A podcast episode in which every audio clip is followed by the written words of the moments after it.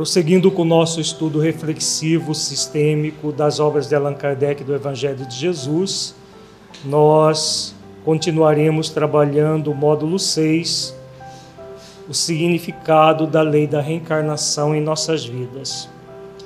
O encontro de hoje trabalharemos o tema reencarnação e evolução espiritual.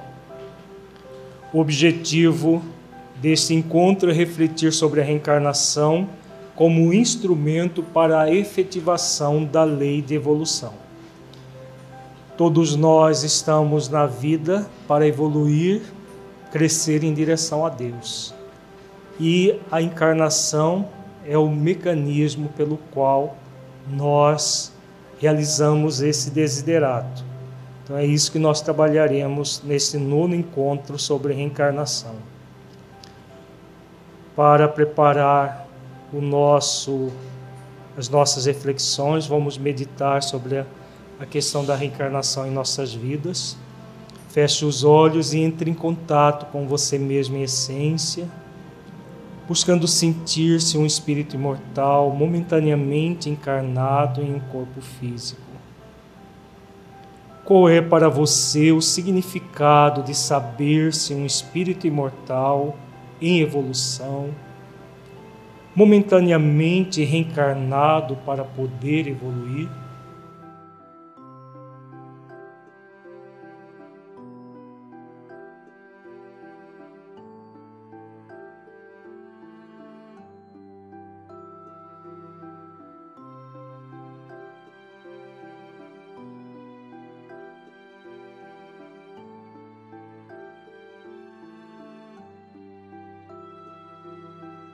Como você sente essa realidade em sua vida?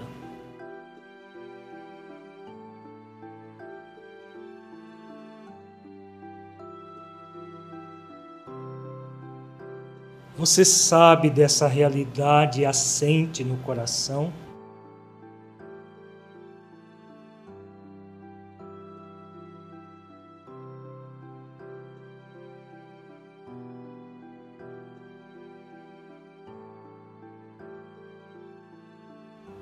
Deixe os seus pensamentos e sentimentos fluírem, evitando qualquer mascaramento num processo de auto-engano.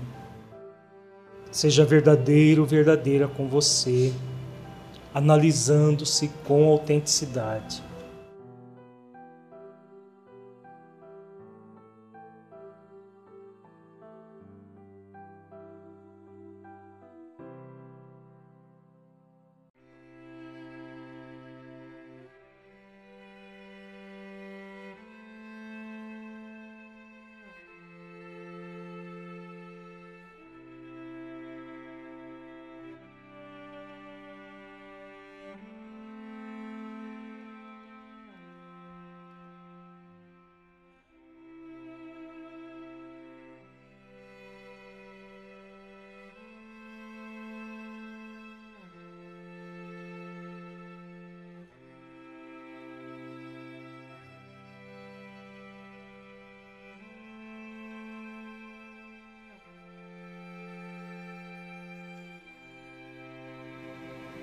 Gradualmente vamos voltando ao estado de vigília para as nossas reflexões doutrinárias.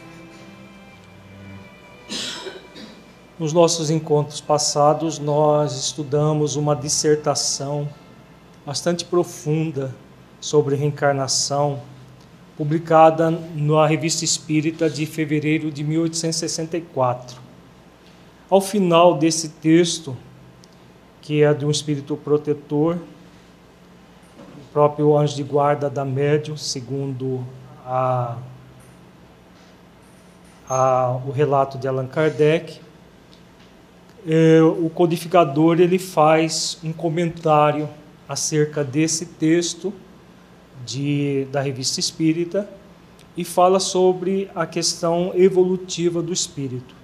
Então, nós vamos começar as nossas reflexões hoje com essas reflexões de Allan Kardec.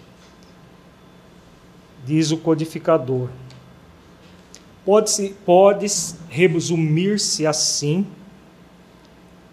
a vida do espírito, considerada do ponto de vista do progresso, apresenta três períodos principais a saber.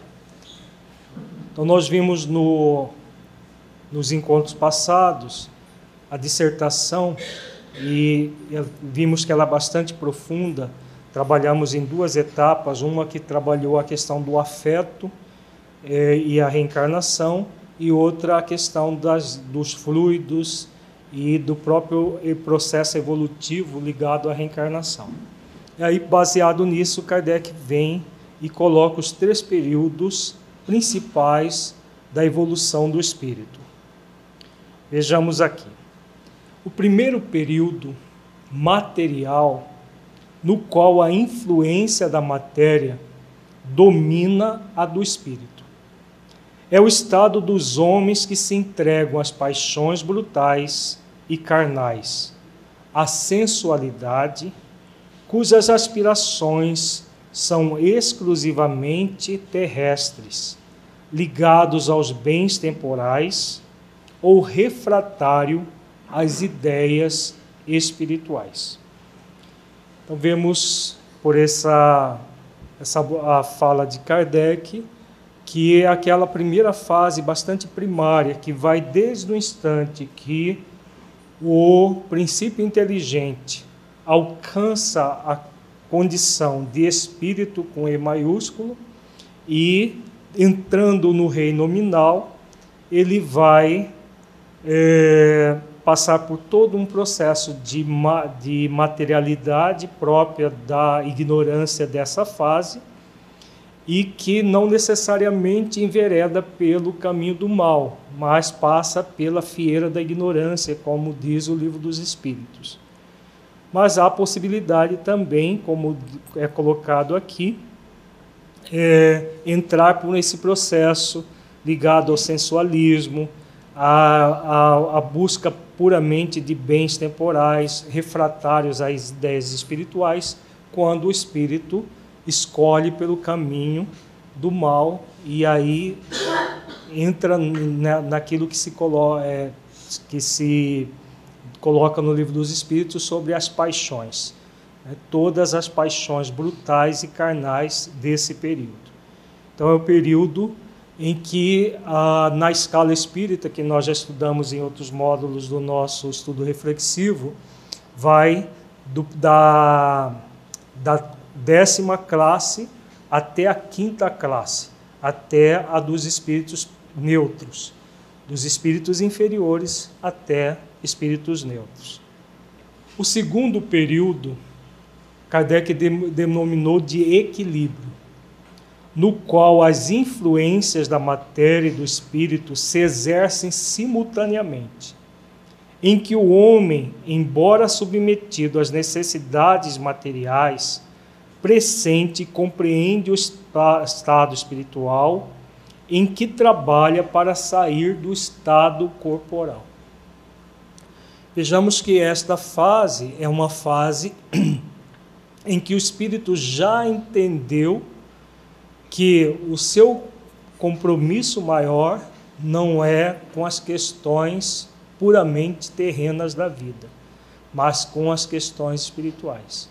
Então ele já se percebe espírito imortal, e como se percebe espírito imortal, ele trabalha para se eh, desidentificar das questões puramente atinentes ao estado corporal. É, porque, por isso que Kardec coloca, em que trabalha para sair do estado corporal. O que significa isso? Seria a gente pensar na morte do corpo. Então, dentro daquilo que nós já trabalhamos no primeiro módulo no estudo reflexivo, o que significa isso? O processo da individuação. Então, o processo em que o espírito, sabendo-se espírito imortal, ele já não vive puramente como um ser carnal. Ele passa a viver como espírito imortal momentaneamente no corpo. Então, esse processo se chama individuação do ser. em que ele gradualmente vai trabalhando para se desmaterializar. Então, esse sair do estado corporal que Kardec coloca aqui não é apressar a morte, é se desmaterializar enquanto espírito. Então, esse é o período de equilíbrio, em que o espírito já começa a subir na escala espírita e entra já, pelo menos pleiteia a chamada sexta classe. Vamos lembrar qual é ela? Qual é ela? Espíritos benévolos, exatamente. Então ele já começa a. O que é o espírito benévolo, Heitor? É o espírito já voltado ao bem. Né? Então ele já compreende que o bem é importante na sua vida como espírito, seja encarnado, seja desencarnado. Então, ao compreender que o bem é significativo e importante, o que, que ele faz? O que significa esse período? Veja, o termo que o codificador usou é muito significativo. O que, que ele faz? Qual é o grande trabalho do espírito? Equilibrar as suas necessidades espirituais com as necessidades materiais que são momentâneas. Né? Então, nós estamos no corpo para quê? Para vivermos para o corpo ou para vivermos como espíritos imortais? Para vivermos como espíritos imortais. Então, esse é o grande objetivo. Como que se faz isso? Como que se desenvolve esse equilíbrio? Amando e respeitando as leis divinas, desenvolvendo as virtudes. Exatamente. Então, esse é o grande compromisso quando o espírito realiza isso, o que, que ele está fazendo? Quando ele, come, ele desperta para isso e começa a fazer exercícios nesse sentido, ele entra no estado de equilíbrio que é, que é o processo da benevolência com ele mesmo. Então ele já adentra na sexta ordem dos espíritos benevolentes. Não quer dizer que ele já se estabeleceu na sexta ordem. Dá para entender isso?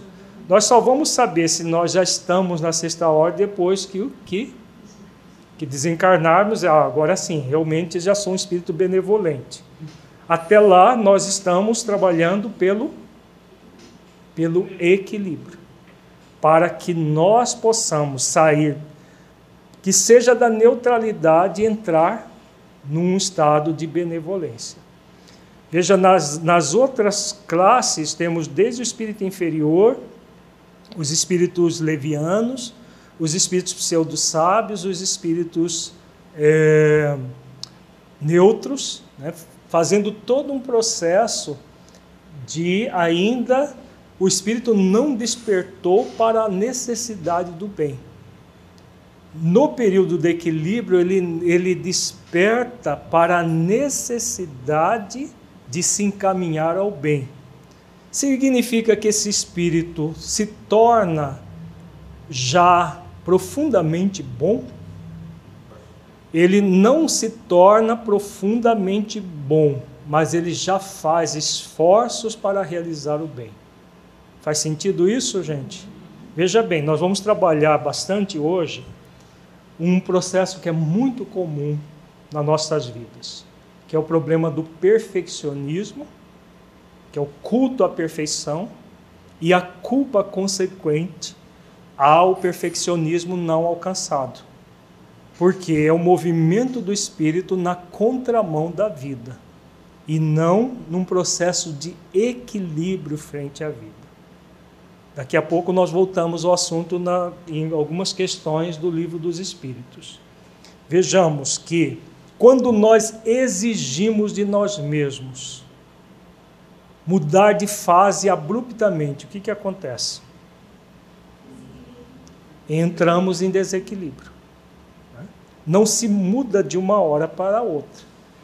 Então, dentro desse processo, é, das paixões e do, de todo o processo eh, do, prim, do primeiro período para o segundo período, o que, que vai acontecer? Olha como o Kardec coloca bem o texto. As influências da matéria e do espírito se exercem simultaneamente. Então, o processo de evolução ele vai se dar em conjunto. As tendências ainda inferiores e os movimentos do espírito em direção à benevolência. Faz sentido isso? Todo mundo está acompanhando o raciocínio? Porque é importante refletir que todo o processo evolutivo, para ser de conformidade às leis divinas, como ele deve ser? Quais, a, qual, quais são as, a, as virtudes que nós vamos aferir se o movimento está correto ou não? Suavidade e leveza. Exatamente. Veja bem, é possível desequilíbrio com suavidade e leveza? Só vai ser possível suavidade e leveza com equilíbrio. Então, quando nós nem entramos no movimento de exigência frente à vida, nem de negligência frente à vida. Então, nem exigência, nem negligência. Mas entramos num esforço de quê? Esforço de equilíbrio. Né? Esforço de nos equilibrar. Quando nós estamos nesse esforço de equilíbrio, o que vai acontecer? Virtudes para que nós fazemos, façamos avaliação, quais são? Quais são, Adriano? Suavidade e leveza. O processo da evolução gradual vai estar sempre envolvida pela suavidade e leveza. Por quê? Embora nós estejamos, como diz o codificador, embora estejamos submetidos às necessidades materiais, nós pressentimos e compreendemos o estado espiritual. Quando nós pressentimos e compreendemos o estado espiritual, o que, que acontece com ele, com, com o espírito? Antes do esforço, o esforço vem logo em seguida. Quando ele compreende isso, o que, que ele faz? Ele se autoacolhe. Né? Esse autoacolhimento é fruto exatamente dessa compreensão do seu estado espiritual e das suas necessidades materiais, em que ele trabalha para sair do estado corporal significando que ele cada vez mais vai fazer esforços para superar as questões puramente materiais da vida e se encaminhando ao, ao espiritual, desenvolvendo a benevolência, primeiro com quem? Consigo mesmo. Consigo mesmo. Posteriormente, com o próximo. Qual é a principal característica da caridade?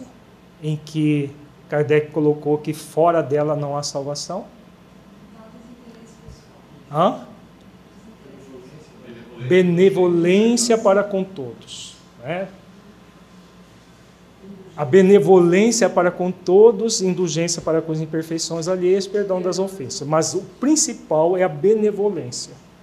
Então, a benevolência é o ato de praticar o bem consigo para poder realizar esse bem com o outro. Se nós estivermos num esforço nesse sentido, nós estamos no período do equilíbrio. Faz sentido, gente? Muito importante no nosso processo evolutivo, para que nós evitemos de exigir de nós aquilo que nós não podemos dar à vida, nem negligenciar aquilo que já podemos dar. Veja, para que nós possamos ter as balizas desses dois movimentos, o que, é necessário? Equilíbrio, não é? Equilibrar para que não haja exigência de virtudes que nós ainda não podemos ter e equilibrar para que não haja negligência de virtudes que nós já podemos exercitar. Aí sim nós entramos no período do equilíbrio. Então, todos nós estamos sendo convidados. Aqueles que ainda não entraram, estão sendo convidados a entrar no período do equilíbrio tá? para seguir em direção ao próximo período. Então vejamos aqui um, um, resumo. Nesses dois períodos, o espírito está sujeito à reencarnação, que se realiza nos mundos inferiores e médios. Então vejamos. A Terra, de que tipo é? Provas e expiações. Então está na segunda categoria. Qual vai ser a maioria dos espíritos que vivem na Terra? Encarnados na Terra? Inferiores. Então ela está no período médio, ela é um característico de mundo médio, inferior ainda. As duas primeiras classes é inferior. Ela está se tornando planeta de regeneração. Aí ela entra no início do, do, do, do período para se tornar médio. O que, qual é a característica do mundo de regeneração? Vamos lembrar lá do Evangelho? Hã? O bem predomina sobre o mal, mas ainda existe o mal. Então veja bem, ele é um mundo médio, mas ainda existe o mal. Mas a benevolência predomina. Significa que para habitar um mundo de regeneração, o que é necessário? Estar no período do equilíbrio. Estar no movimento de benevolência. Ainda existem o quê? Ainda existem limitações, que são as influências da matéria que o Adriano colocou aqui. Existem limitações para o espírito, por isso ainda existe o mal. Ainda o espírito pode falir, está lá no, no, nas orientações de Santo Agostinho do Evangelho segundo o Espiritismo. E quando ele vai à falência no mundo de regeneração, o que, que acontece com ele? Ele é exilado para o mundo de expiações e provas. Por quê? É para predominar o bem. Então é necessário esse esforço para o equilíbrio em que o espírito toma consciência de si, sabe do quem ele é, quais são as suas tendências, sem exigir-se perfeição e sem negligenciar o aperfeiçoamento, ele faz esforços para se manter em equilíbrio. Agora, o equilíbrio é algo que a gente chega nele para terminou, agora estou equilibrado no nosso nível evolutivo, como se dá o equilíbrio? Esforços continuados, pacientes, perseverantes e disciplinados, todos os dias. Então, o equilíbrio é um, uma viagem que vai caracterizar, vai ser realizada durante toda a nossa existência.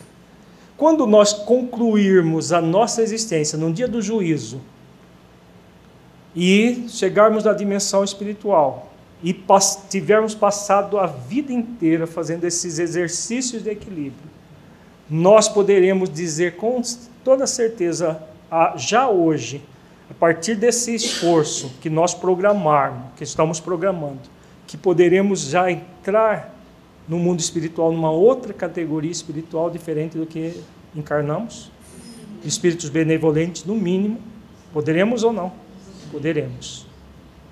O espírito que, percebendo as suas limitações, escolhe não trabalhar uma delas, mas todas as demais ele escolhe trabalhar. Ele poderia dizer que está no período do equilíbrio ou não? E aí, o que, vocês acham da pergunta? Hum? Estaria querendo enganar a própria consciência? Será? Vamos, vamos refletir. Dentro de uma série de questões a serem trabalhadas. Né? O Espírito traz o propósito existencial, como nós já trabalhamos em outros encontros. Propósito existencial diz respeito à sua principal limitação egóica e à sua, sua ou suas principais virtudes a serem desenvolvidas. Tá? Ele traz isso tudo, claro que ele traz outras imitações e outras virtudes também a serem desenvolvidas. E ele, nesse processo, ele, por como a pergunta foi colocada, um dos, uma questão dele, ele resolve não fazer esforços para trabalhar.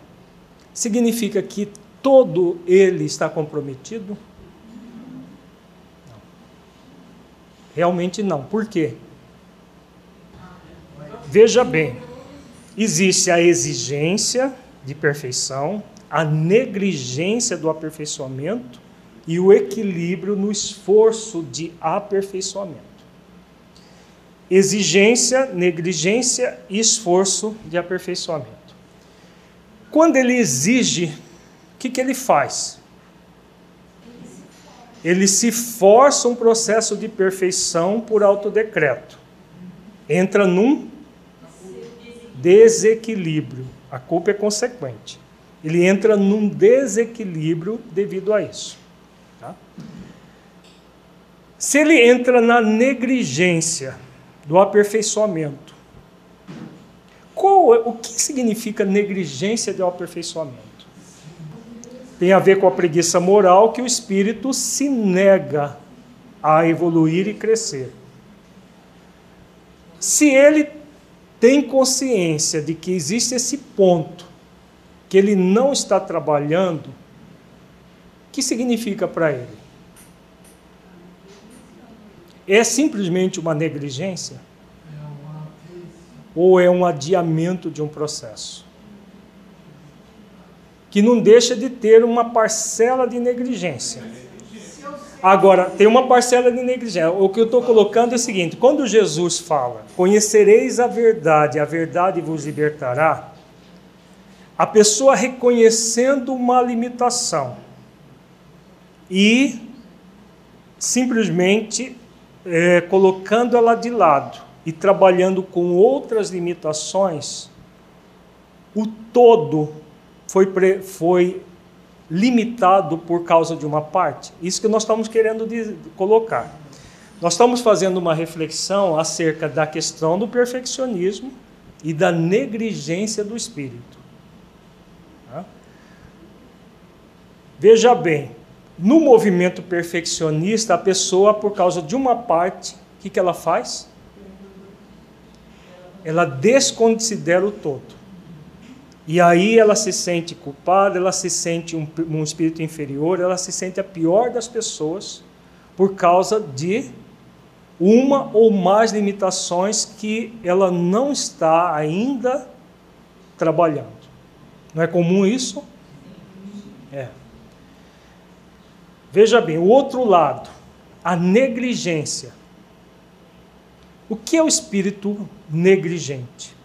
quando ele desconsidera todo o processo da evolução, que ele tem um compromisso, e mergulha na negligência de não se aperfeiçoar. Então, aqui ele quer uma perfeição, aqui ele negligencia o, o sentimento de aprendiz e fica estagnado. Se ele está aqui num trabalho efetivo para desenvolver virtudes, o que vai acontecer com essa limitação aqui?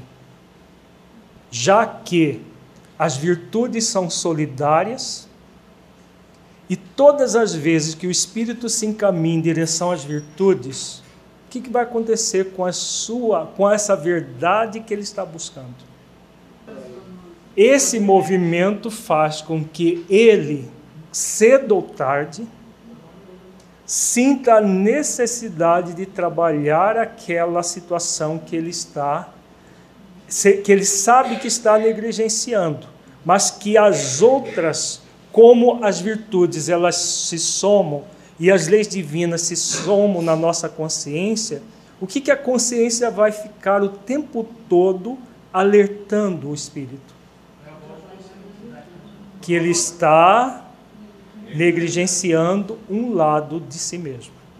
Agora, isso significa que ele deve desvalorizar os outros lados porque ele está deixando aquele para trás? Não. esse valor que ele se dá faz com que essa verdade o liberte daquela negligência. E o conhecimento dessa verdade, que ele tem essa limitação, mas que ele está fazendo é, gradualmente um trabalho para abrangê-la também, né? ele gradualmente vai evoluindo na direção do bem maior. Faz sentido isso, gente? Ou... Porque nós estamos trabalhando a questão dos extremos. Há o extremo do, da, do, do perfeccionismo e há o, extremo da negligência.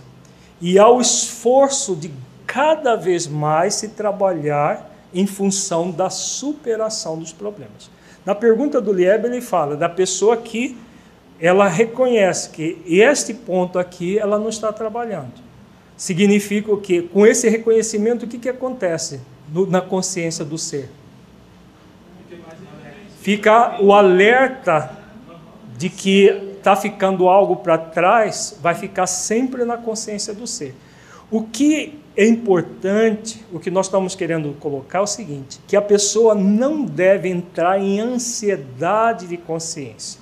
Porque o movimento de perfeccionista leva a pessoa a uma ansiedade de consciência, que faz com que ela entre em conflito. E isso é o que para o espírito? Equilíbrio ou desequilíbrio? Isso gera desequilíbrio.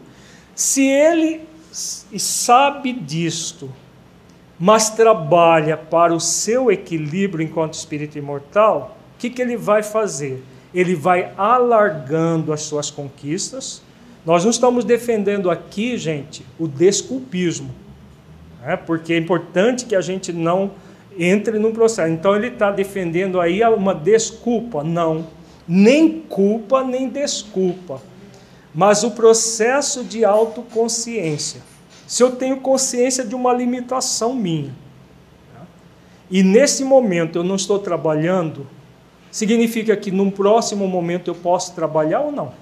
Se eu me esforçar, eu posso me trabalhar.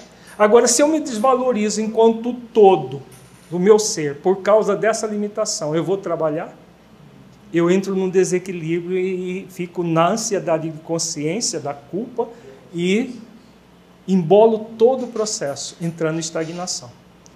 Fala da questão do um texto de Kardec diz respeito à generalidade, todos os textos das obras básicas da revista espírita diz respeito às generalidades. E que Kardec coloca dentro da generalidade três processos: pressentimento, compreensão e trabalho, para sair é, do, do pressentimento e compreensão do estado espiritual e trabalho para sair do estado corporal, trabalhando pela individuação, como nós já refletimos. Pergunta do Lieber, falando sobre a questão da, de, um, de uma, uma deficiência, uma limitação do ser, que ele já percebe, já compreende, mas ele não trabalha ainda. Significa o quê? Uma questão bem específica. Significa para ele, ele deve ter plena consciência de que ele está negligenciando o trabalho em relação àquele ponto da sua vida. Tá? Isso deve ficar muito claro, para que não caiamos no desculpismo. Mas isso daqui não anula todo o esforço que o Espírito está fazendo para trabalhar outras questões da sua vida. Isso que nós estamos querendo dizer. Então, o movimento do equilíbrio do ser, ele reconhecer quem ele é e como ele está.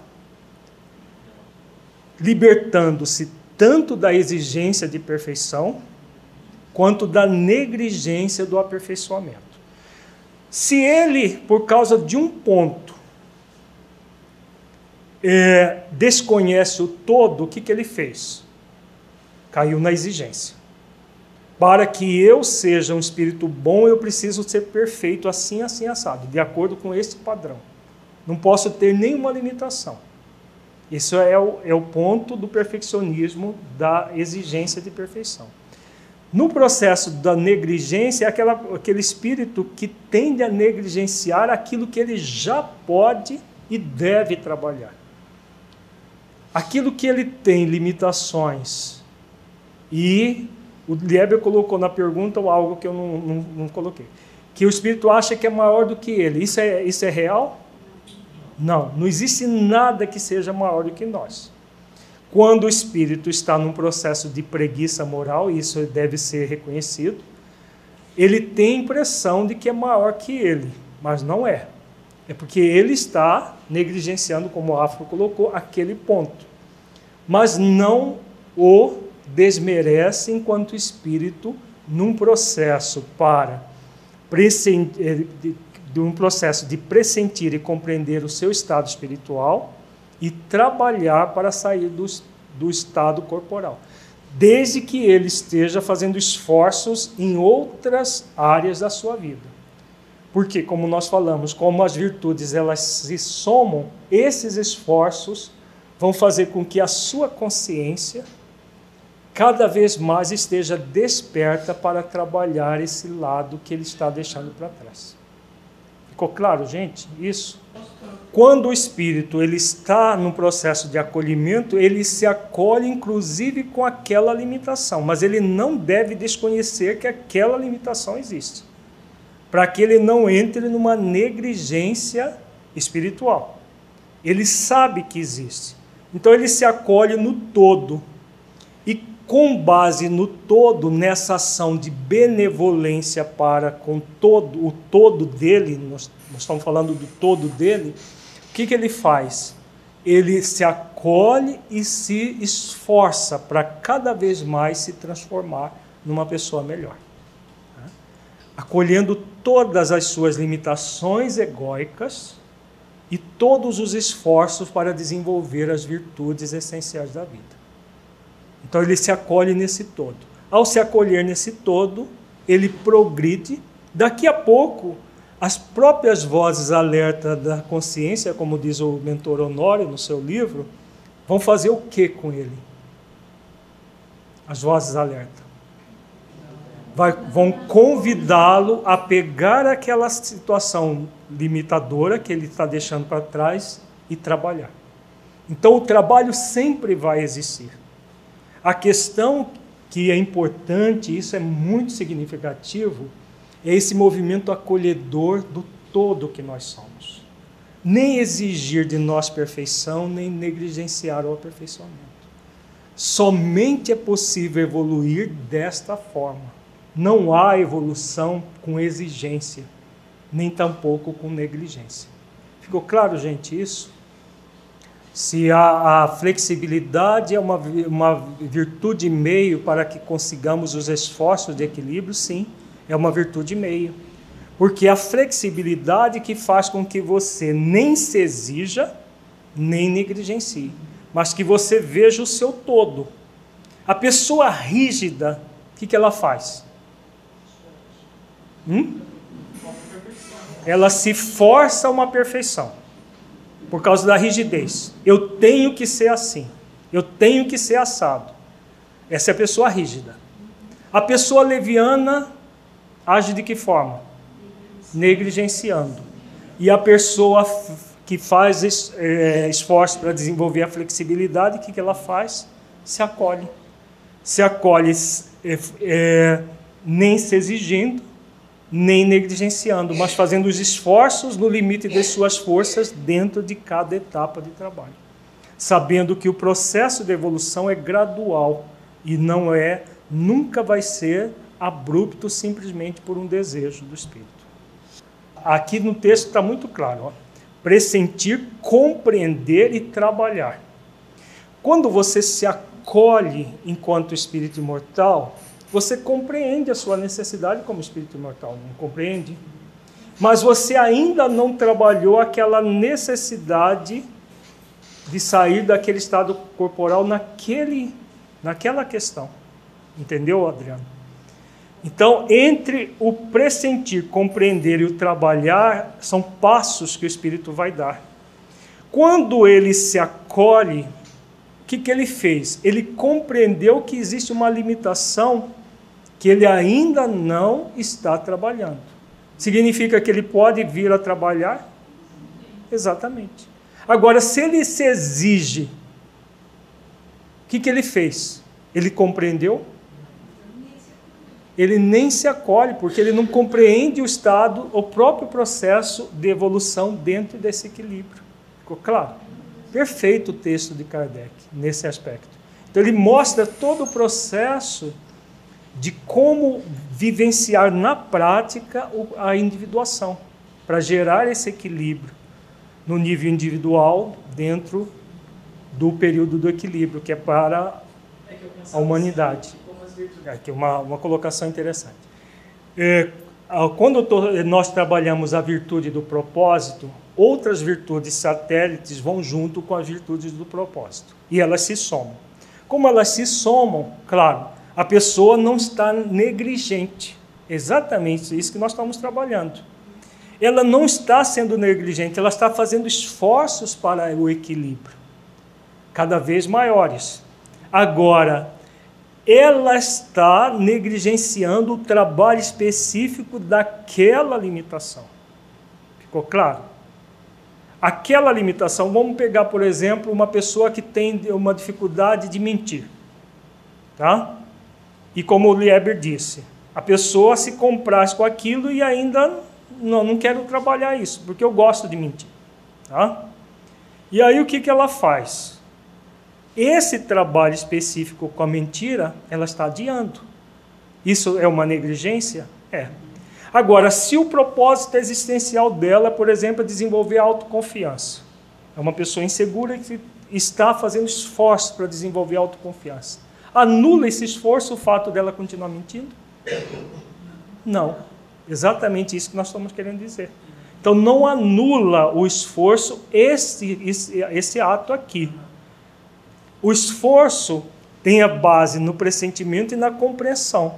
Agora, esse trabalho específico com a mentira, ela está adiando. Mas como ela está fazendo esses esforços virtuosos de se tornar uma pessoa mais é, é, autoconfiante e outras virtudes satélites são trabalhadas, o que, que vai acontecer cedo ou tarde? Ela vai sentir a necessidade de trabalhar aquela tendência mentira, mentira que ela tem. Entendeu? Então, esse adiamento, enquanto espírito imortal, ele vai acontecer de uma forma eterna ou transitória? Sempre transitória. É isso que nós estamos trabalhando. Nós estamos trabalhando a condição do espírito imortal num processo de evolução. Faz sentido, gente? Então, é, é, é por, por isso o genérico de Kardec é período de equilíbrio quando que começa esse equilíbrio quando termina? Dá para a gente delimitar assim tempo? Não. É um período longo, inclusive vai durar várias existências. Vão durar várias existências esse período de equilíbrio. A exigência, qual é o movimento da exigência? Eu quero nesta existência conseguir todo o equilíbrio e tornar espírito superior numa única existência. Se eu fizer isso, o que, que vou criar para mim? Um desequilíbrio e uma, uma, é, uma confusão só na minha vida, porque eu vou ficar exigindo algo que não é divino, natural. E se não é divino, natural, o que, que eu estou fazendo? Estou contrariando as leis divinas. É possível desenvolver virtudes contrariando as leis divinas? Veja como é, é, nós vamos fazendo a reflexão, vamos chegando à conclusão de que todas as vezes que você estiver no movimento perfeccionista, você está contrariando as leis divinas. E ao contrariar as leis divinas, não se desenvolve virtudes. Então, o que a pessoa mais quer é o que ela menos faz. Aliás, ela não faz, não é possível. E gasta uma energia muito grande ela se perturba intensamente com o movimento perfeccionista, porque ela gasta energia em esforços vãos. Aliás, forçando-se de forma vã, porque esforço nunca é vão. Forçando de maneira vã. Enquanto que o movimento do aperfeiçoamento é o esforço continuado, paciente, perseverante e disciplinado, porque ele demanda tempo o tempo de Deus sendo utilizado pelo Espírito a cada existência, dando o melhor que ele pode, e tendo a eternidade para evoluir, e não uma única existência para evoluir. O movimento perfeccionista, a pessoa, é, mesmo que ela saiba que não é, mas a exigência dela é de evoluir tudo numa existência só. Aí ela, desme, ela, ela desvaloriza o todo por causa de partes dentro dela. Sim, de uma certa forma, uma, uma boa analogia. Ia fazer a analogia de um aluno que, numa faculdade, por exemplo, vai bem de várias disciplinas e uma ele reprova. O que, que ele faz? Ele avança, mas fica na dependência daquela disciplina para fazer mais tarde. É, é, semelhante, né? só que do espírito imortal, diferente da vida acadêmica, não, tá, não tem limitações de tempo. Né? Na vida acadêmica, temos um tempo definido para fazer isso. O que caracteriza o espírito nesse período de equilíbrio é essas três condições aqui: pressentir o estado espiritual, compreendê-lo e trabalhar para sair do estado corporal. Tá? Não de tudo de uma vez, abruptamente, porque isso não é possível, mas fazer esforços nessa direção.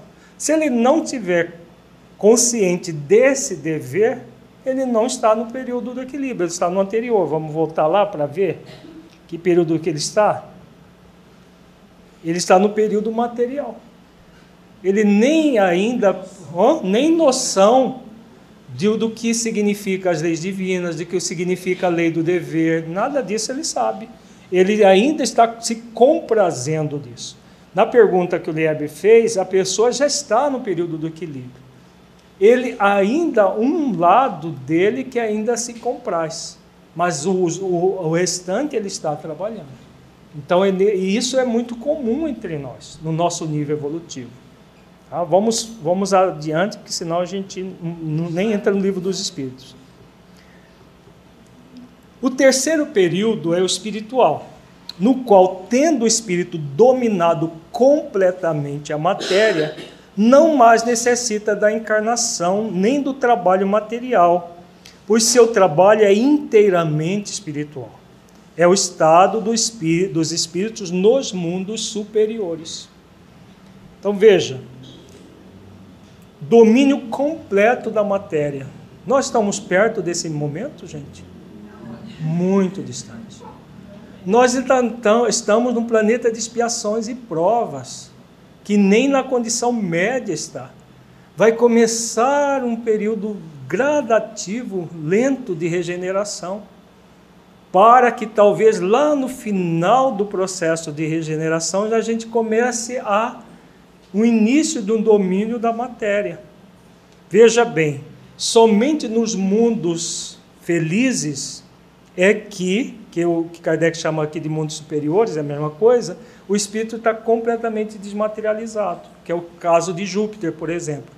O espírito está desmaterializado e ele vive ali uma vida, segundo ah, os benfeitores falam no, nas obras básicas, na revista espírita também, o corpo de um espírito num planeta assim é semelhante ao perispírito nosso aqui na Terra. Veja, olha a diferença de evolução do espírito a ponto do corpo dele físico se assemelhar ao nosso perispírito. Quão distante está de nós. Então o espírito desse está completamente livre da matéria. Então tá, ele evolui num outro nível de consciência completamente diferente do nosso. Não está submetido às mesmas leis da matéria que nós. A ponto do. Agora, se o, o corpo dele é semelhante ao nosso perispírito, imagina o perispírito. Nem médios videntes mais potentes conseguiria ver esse tipo de espírito. Pode ver no máximo é, é, luzes, mas o espírito não tem. Se o próprio corpo é semelhante ao perispírito, isso está lá na descrição de Júpiter, do planeta Júpiter. Né? Então, essa, é, essa é a condição do espírito totalmente desmaterializado. Se nós exigirmos de nós isso aqui agora, o que, que nós fazemos conosco? Desequilíbrio, perturbação estagnação. Tá? A facilidade com que certas pessoas aceitam as ideias espíritas, das quais parece ter a intuição, indica que pertence ao segundo período, Mas entre esse e os outros há uma multidão de graus que o espírito transpõe tanto mais rapidamente quanto mais próximo do período espiritual. É assim que de um mundo material como a Terra pode ir habitar um mundo superior como Júpiter, por exemplo, se seu avanço moral espiritual for suficiente para dispensar de passar pelos graus intermediários. Né? Então aqui Kardec coloca uh, a condição do espírito já bastante evoluído, próximo do, é, como ele diz aqui, próximo do período espiritual, que pode sair daqui da Terra e ir encarnar num planeta como Júpiter, como tem vários que foram evocados que estavam morando em Júpiter. Mas eram espíritos boníssimos, que já na Terra estavam próximos da condição de espíritos superiores, ou já estavam na condição de espíritos superiores e aí podem reencarnar em planetas melhores, mais. Mas por quê? Porque avançaram na própria Terra. Né? Não, não, não é um processo abrupto. Sim, é o aceitar das ideias espíritas que Kardec coloca aqui, não necessariamente é, que a pessoa tenha conhecimento espírita. Quanta gente, mesmo fora do movimento espírita, aceita as verdades espirituais sem nunca terem estudado. E quanta gente dentro do movimento espírita que já leu o livro dos espíritos, obras várias, e é chucro, não consegue entender ou se entende, entende parcialmente, deturpa o conceito. Tem muito. Por quê? Porque um significa já avanço e outro não. Mas é aceitação intelectual? Oi? Não, é aceitação no sentido profundo, reflexivo, moral, intelecto moral.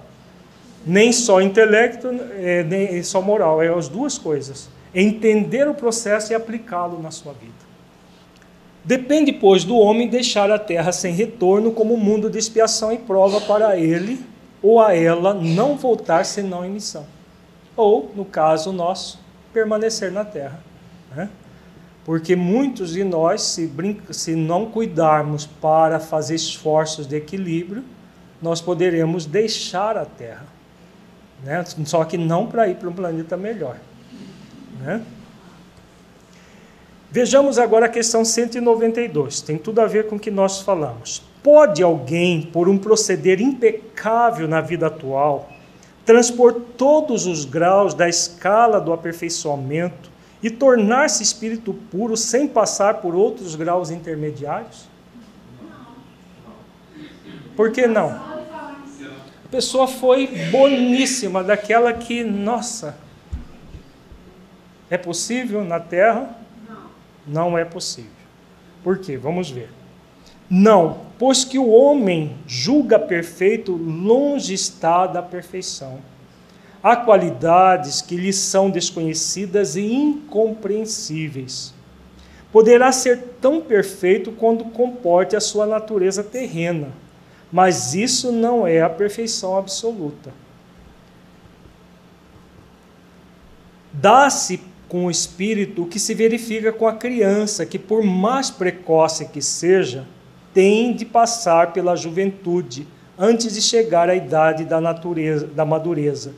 E também com o enfermo que, que para recobrar a saúde tem que passar pela convalescência. Demais ao espírito cumpre progredir em ciência e moral. Se somente se adiantou num sentido, importa se adiante no outro para atingir o extremo superior da escala. Contudo, quanto mais o homem se adiantar na sua vida atual, tanto menos longas e penosas lhe serão as provas que seguirão. Então, é, claro, ninguém evolui né, num, é, como um foguete, né, indo de uma condição para outra simplesmente. É, só pela, pela vontade da pessoa. Mas é todo um processo. Vejamos, se um espírito superior, o que caracteriza um espírito superior? Que não é o espírito puro ainda. Ciência, Hã? sabedoria e benevolência. Então ele tem a, ele, a tríade benevolência, ciência no sentido de conhecimento das leis divinas, todas físicas, morais e tudo, e benevolência. Então ele, ele engloba as três categorias anteriores. São os espíritos benevolentes, sábios e de sabedoria. É, então ele engloba tudo. O espírito puro, o que, que caracteriza? Qual é a diferença do puro para o superior? O domínio total sobre a matéria. Todas as impurezas ele se liberta. E ao se libertar, o que, que ele faz com as leis divinas? Ele passa a movimentar as leis divinas. O espírito superior, o que, que ele faz? Cumpre as leis, todas. Por isso ele é o espírito superior. O espírito puro movimenta ao seu cônscio dever todas as leis divinas. Então vejamos, será que o espírito na terra vai se tornar espírito superior? Ah, espírito puro? Superior é possível, espírito puro? Não, não é possível. Precisa de passar por, por planetas muito mais sofisticados que a própria Terra com outro tipo de vida, para que possa conhecer tudo isso e movimentar as leis. Veja, ele não vai movimentar as leis para um planetinha como a Terra. Ele vai movimentar as leis do universo. Então, é aquilo que o texto diz. Existem conhecimentos, existem virtudes que nós nem sabemos o nome ainda. Se nós não sabemos nem o nome, como que podemos conquistá-las? É, o Afro lembra da questão 10, né, que pode o homem conhecer a natureza íntima de Deus? A resposta é não, porque falta para eles um sentido. Que sentido é esse? Exatamente o sentido dessa pureza espiritual, do espírito que adquiriu todo o conhecimento e moral possível no universo. Isso que caracteriza o espírito puro. Se o espírito superior é ciência, benevolência e sabedoria, imagina o espírito crístico, né? o espírito puro. Questão 192A. Pode ao menos o homem, na vida presente, preparar com segurança para si uma existência futura menos prenhe de amarguras? E aí, pode ou não? E essa vida futura começa quando? Aqui e agora. Porque às vezes a pessoa, não, eu vou trabalhar para que quando eu desencarnar eu esteja melhor. É esse o sentido dessa pergunta aqui? A gente trabalhar para quando desencarnar estar melhor? Voltando lá aos três movimentos. Hã? Quando a pessoa pressente, quando ela compreende a sua natureza espiritual e trabalha por ela. O que, que ele está fazendo? buscando o equilíbrio que vai acontecer depois que a gente desencarnar ou a partir do aqui e agora. Então, desde aqui e agora, nós já estamos trabalhando para uma vida, o quê? Menos prenhe de amarguras. Se nós estivermos numa expiação e fizermos esses esforços de para é, trabalhar com as nossas imperfeições, desenvolvendo virtudes. Nós vamos diminuir essas imperfe... essa expiação? Vamos suavizar. Não tem como anular ou, ou impedir uma expiação, mas temos como suavizar. Então, nós estamos preparando uma, uma, uma existência futura menos prenhe de amarguras, se fizermos isso porque estaremos espiando de fato. Quando nós espiamos de fato, o que, que nós fazemos? Além de suavizar, nós espiamos, extraímos a pureza, e ao extrair a pureza, o que, que vai acontecer na próxima existência? Você se liberta das expiações para ficar apenas nos mecanismos provacionais da vida. Se a pessoa já está em provas apenas. Muito raro na Terra, mas pode ser que exista algum outro. Sem expiações, só provas. O que, ela faz? Se ela trabalhar cada vez mais pelo desenvolvimento das virtudes. Ela avança e aí no futuro a encarnação vai ser muito mais suave. Né? Sem dúvida, pode reduzir a extensão e as dificuldades do caminho. Só o descuidoso permanece sempre no mesmo ponto. Vamos refletir esse trecho aqui em, em, em itálico. Kardec fez até uma. A, colocou em itálico, dando uma, uma é, um destaque no texto, porque ele merece uma reflexão muito profunda. É o negligente? Será? É o que não está fazendo esforço para trabalhar. O exigente é cuidadoso? É um pseudo cuidadoso. Né? Então, descuidoso é tanto negligente quanto exigente. Porque o exigente, aquele que se exige perfeição no movimento perfeccionista, e o perfeccionismo significa o quê? Culto à perfeição. O culto à perfeição é um movimento cuidadoso?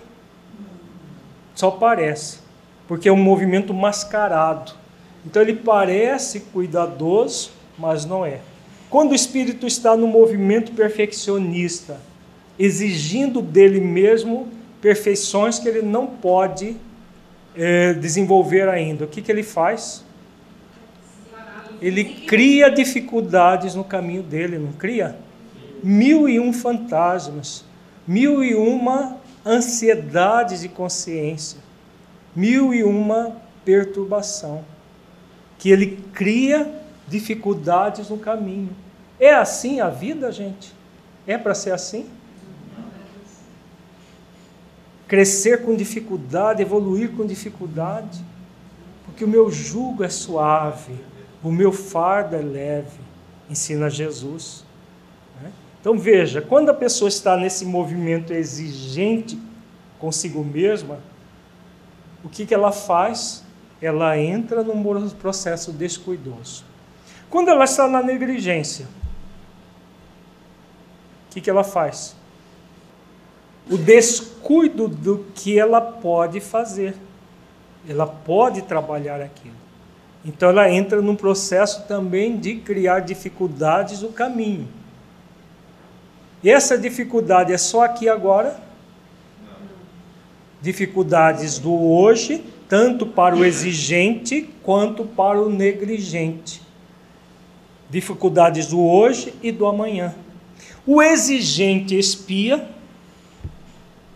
Vamos supor que o exigente tem uma expiação X e exige dele tudo, fazendo força para isso, para aquilo, e, porque ele quer ser puro. Ele espia? Não. Não. Por que, que ele não espia? Porque ele se obriga a cumprir a lei divina. Existe lei de obrigação? Não. A lei é de amor, justiça e caridade, a lei do dever, de consciência. Né? Então o que, que ele faz? Ele parece que ele está bem, mas ele está estagnado num processo. Estagnado, ele não se cuida verdadeiramente e permanece no mesmo ponto. Então estagnação é exatamente o que o, o, o benfeitor colocou aqui. Permanece sempre no mesmo ponto. A pessoa é como um carro atolado com as quatro rodas. Patina, patina, patina e não sai do lugar. Permanece ali no mesmo ponto. Enquanto que a vida é para que nós possamos fluir, avançar fluindo com a vida. Sempre. Né? Cuidar é se acolher amorosamente o que, o que é o cuidado? Uma pessoa cuidadosa. É uma pessoa que se acolhe, é uma pessoa que faz aquela tríade que acabamos de ver. Né? Ela, ela entra no movimento de acolhimento incondicional de si mesma, porque ela já se sente um espírito imortal num corpo físico. E como ela se sente, o que, que ela faz? ela trabalha em função da superação gradual das suas limitações. Isso não é um movimento acolhedor? Isso daqui eu já tenho condições de fazer, então eu faço esforço. isso daqui ainda não tem, mas eu sei e estou também fazendo esforço para que eu, como espírito imortal, possa me cuidar e evoluir dentro do que? Questão 642? Dentro do que, gente? Do limite das minhas forças. Tem como traçar o limite para genérico? Esse limite é individual. Quem é que determina esse limite? Nossa consciência. Né? Que nós mesmos delimitamos por meio da nossa consciência. Então, se a pessoa está fazendo o bem, tá, esse movimento de benevolência para com ela mesma, no limite das suas forças, isso significa o quê? movimento profundamente cuidadoso diante da vida. É exatamente isso que nós viemos aqui para realizar. Qualquer movimento, seja na exigência, seja na negligência, é um movimento descuidoso que faz com que o espírito permaneça sempre no mesmo ponto, até que ele desperte. Não é isso? porque ele não vai ficar eternamente no mesmo ponto. Agora, se a pessoa estiver numa existência sempre nesse movimento, ou de exigência, ou de negligência, ou como é mais comum, oscilando como um pêndulo do relógio, uma hora no exigente, outra hora no negligente, ela permanece no mesmo ponto, sem evoluir. Né? Ela fica ali estagnada até despertar para a realidade da vida, para o processo do, do autocuidado, do autoacolhimento, do autoamor. Então, por que no limite do, das nossas forças? Uma boa pergunta. Por quê? Porque cairíamos no movimento da exigência. Se formos além do limite. Se, é, se for além do limite, é exigência. Se for aquém do limite, negligência. Qual é a causa desse processo? De, de o que? Do limite das forças. Hum? É, perfeito o raciocínio e a reflexão, na verdade. Quando nós trabalhamos no limite das nossas forças, o que nós fazemos? Nós usufruímos das leis divinas o limite das forças, forças é em que sentido? Qual é o sentido de realizar o, bem no limite das forças? A movimentação íntima a partir da vontade para quê, Renata? Para desenvolver as virtudes usufruindo as leis. O que, que é amar e respeitar as leis se não usufruir delas para o nosso crescimento? Porque as leis não existem para a nossa felicidade. Então, se elas existem para que nós sejamos felizes e só seremos felizes usufruindo das leis, amando e respeitando-as, e como que se ama e respeita as leis? Fazendo esforços para desenvolver as virtudes. Quando nós fazemos isso, nós estamos num processo de humanização. Quando nós exigimos de nós, nós ficamos no movimento de não amar e respeitar as leis divinas, porque não existe lei de evolução abrupta, nem de progresso abrupto. A lei do progresso está intimamente ligada à lei do trabalho. E o, o trabalho deve ser feito no quê? No limite das forças, está lá no livro dos Espíritos, trabalho e repouso. E qual é o maior trabalho que nos cabe? É o trabalho profissional ou o trabalho interior de nos, nos, nos transformarmos? Esse trabalho interior. Então, quando nós estamos realizando o bem no limite das nossas forças, fazendo os esforços para desenvolver as virtudes, tudo flui. Quando nós, num processo de exigência, queremos fazer além das forças, tudo fica estagnado, porque esse movimento é descuidoso, não, não, nós não usufruímos as leis divinas porque nós não estamos respeitando as leis. Parece, no nível da intenção positiva, a pessoa parece que ela quer, mas não é um respeito. Ao contrário, é um desrespeito às leis. E aí o que, que acontece? É possível desenvolver virtudes desrespeitando as leis? Não é possível. Então nós entramos dentro do impossível. Impossível é de estagnação. No movimento negligente é a mesma coisa. Nós estamos fazendo aquém das forças. O aquém das forças significa respeito às leis? Também não. Porque existe a lei do dever que o Saulo lembrou que nós devemos realizar no limite das forças. Agora, o limite das forças é tornar-nos espíritos superiores nesta existência. Aí entra a questão que nós estamos trabalhando, de acolher-se dentro daquilo que é possível para você nesta existência.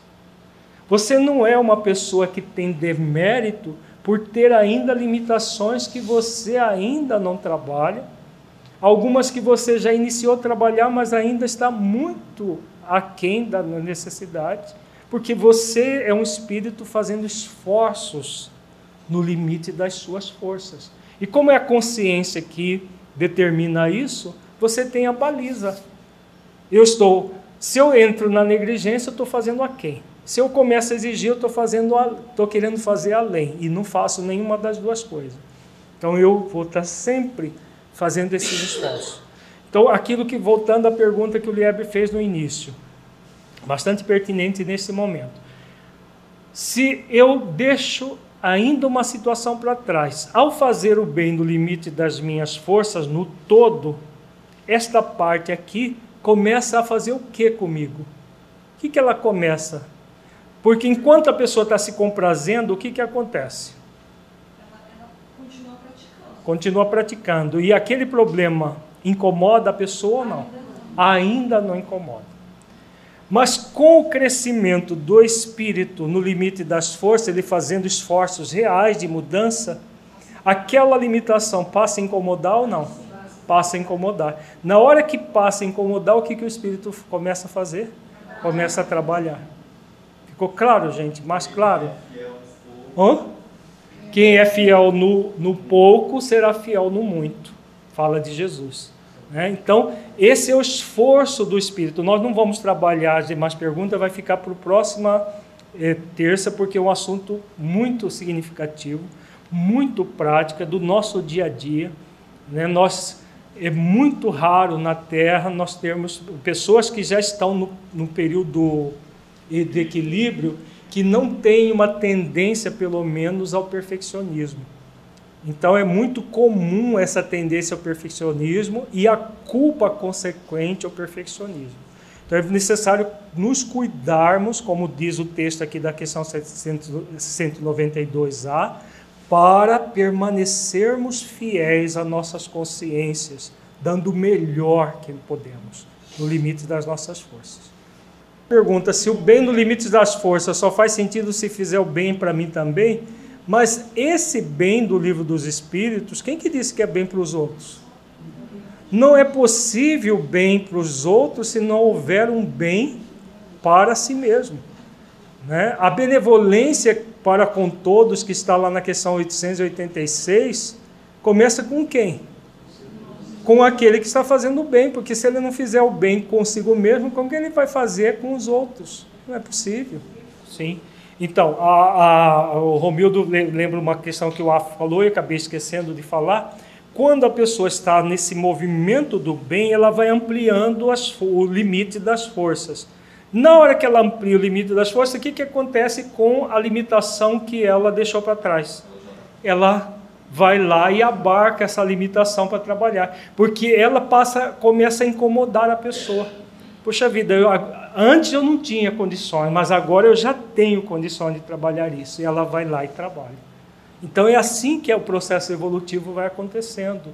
Nós vamos trabalhando aquilo que é possível numa existência, nós fazemos, aquilo que não é possível, levamos para a próxima existência e vamos somando isso. Nós vamos ver isso em detalhes no nosso próximo, na próxima terça-feira, que vamos é, continuar esse, esse esse assunto aqui, tá? Vamos para a nossa avaliação reflexiva.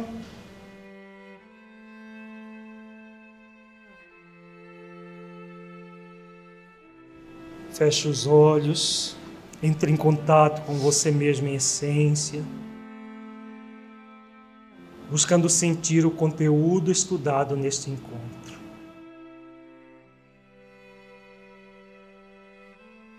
O que você entendeu do conteúdo que se aplique à sua vida?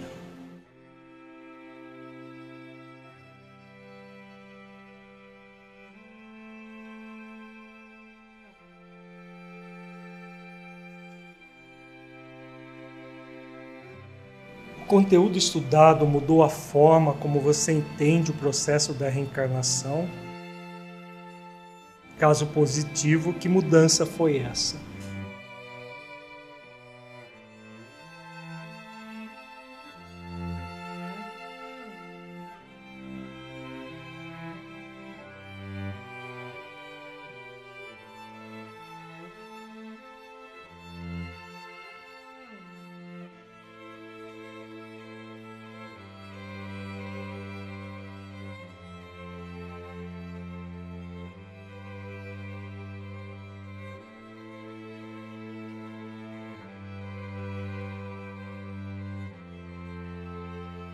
Neste encontro, refletimos sobre a conexão entre a lei da reencarnação e a lei do progresso, e que a evolução é um processo gradativo e suave, na qual o espírito imortal se desenvolve como aprendiz da vida por meio do cumprimento das leis divinas e do desenvolvimento das virtudes, sem exigências e negligências. Como você se sente aproveitando essa dádiva divina para conquistar a sua evolução?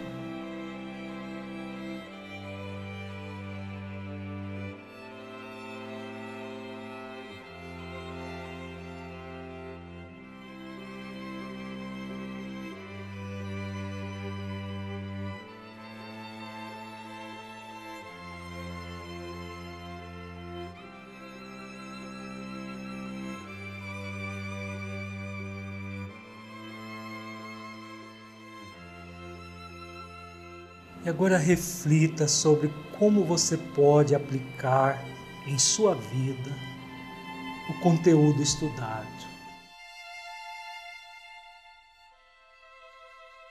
É possível de aplicá-los em seu dia a dia para que você se liberte tanto da negligência quanto da exigência de perfeição.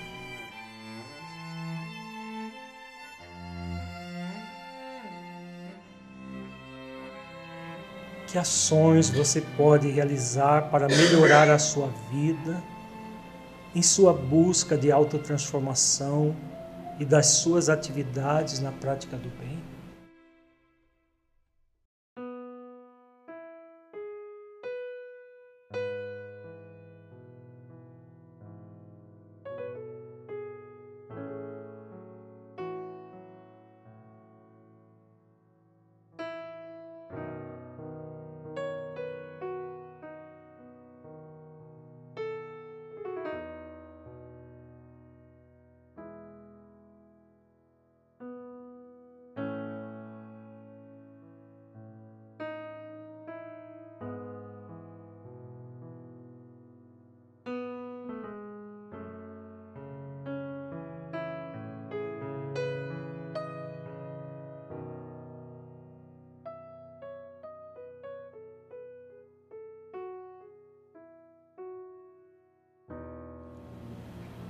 Sinta-se agora um espírito imortal que traz em si mesmo a determinação divina de evoluir até a perfeição relativa,